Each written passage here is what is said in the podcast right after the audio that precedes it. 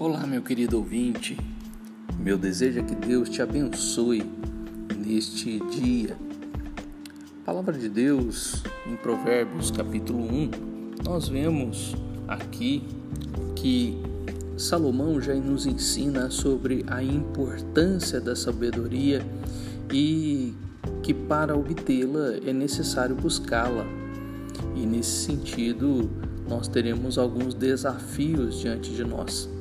Dos versículos de 1 a 7, a sabedoria traz muitos benefícios para a vida e tudo começa com o temor do Senhor. Este é o princípio do saber.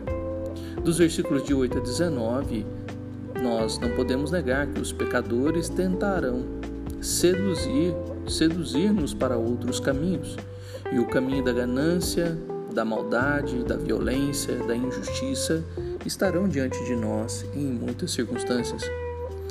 Dos versículos de 20 a 33, a sabedoria não está escondida, mas clara, grita e levanta a voz e para quem se atentar a ela, a sua repreensão, e nela habitará seguro, tranquilo e sem temor do mal.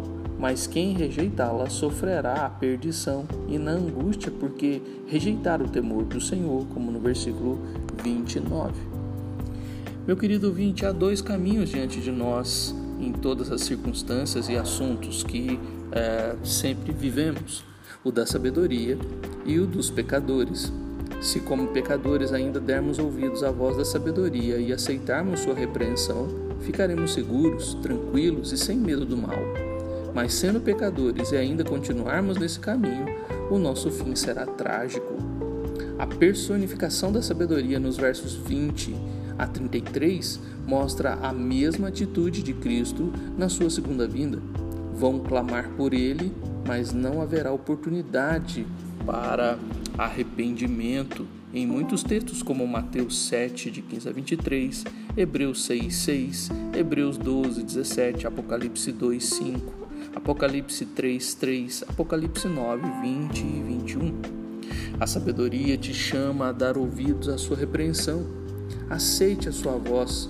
Sua vida será ah, abundante de alegria.